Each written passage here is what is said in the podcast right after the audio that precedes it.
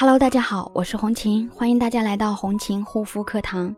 今天要跟大家分享的主题是激素脸排异期需要注意哪些呢？熟悉激素脸修复的人都知道，治疗过程当中有一个难熬的阶段，它就是排异期。激素脸排异是为了将肌肤生成沉积的激素垃圾等毒素彻底清除，以根治激素脸。既然激素脸是由于肌肤里面沉积的毒素、化学垃圾以及重金属而引起的，那么将这些物质排出基底，就成为彻底治愈激素脸的关键。一般需要经历一个皮肤代谢周期，通常是二十八天，就可以看到一个比较明显的治疗效果。但这并不是一个绝对的时间，因为激素脸的治疗时间与个人体质、年龄和病史等因素有着密切的关联。一般来说，涂抹问题产品药膏类越少，相对病情也就越轻，治疗起来呢相对也比较简单。年龄偏小的患者，由于本身的机能复原能力比较强，治疗周期呢也相对较短。排异期的表现和时间长短也是因人而异的，轻者时间短，重者时间长。那么轻微的激素脸排异周期呢？一般是半个月到一个月，那么重度的激素脸呢，一般是三个月到四个月，具体因个人皮肤情况而异。那么关于激素反跳现象，停用激素产品后，排异现象可能会逐渐加重，时有明显的激素脸症状。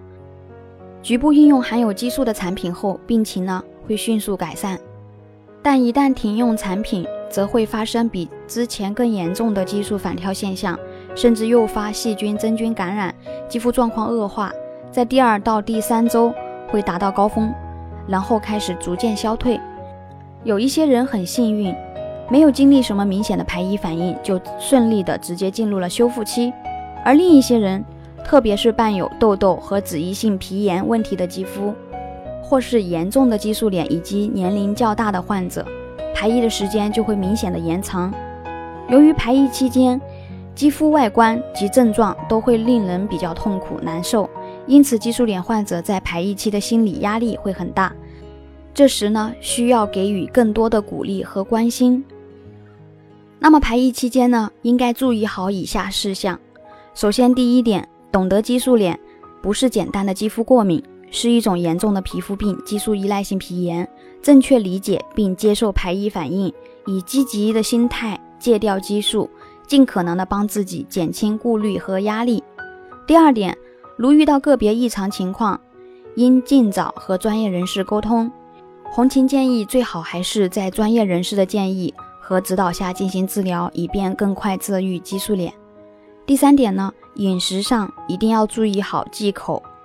要忌口辛辣刺激性的食物以及海鲜类发物，饮食要尽可能的清淡，多喝水，多吃新鲜的蔬果，可以每天补充燕窝胶原蛋白口服液，能够帮助肌肤修复屏障，增加肌肤弹性、防御能力以及锁水能力。那么，为什么激素脸总是爱发红发烫？要怎么样才能缓解呢？因为激素破坏肌肤的微毛细血管壁的生理结构，使毛细血管正常功能受到了影响。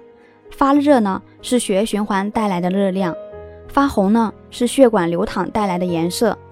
因此，修复好激素脸的毛细血管系统，就能极大的缓解发热发红的问题。如果大家还有什么疑问，或者有这方面的肌肤问题，可以加我微信咨询：幺三七幺二八六八四六零。换了激素脸并不可怕，遇到排异期也不是什么天塌了的事情，只要理性对待，耐心度过，就一定能够重新拥有健康的肌肤。好啦，今天的分享就到这里，感谢大家的收听，我们下一期再见。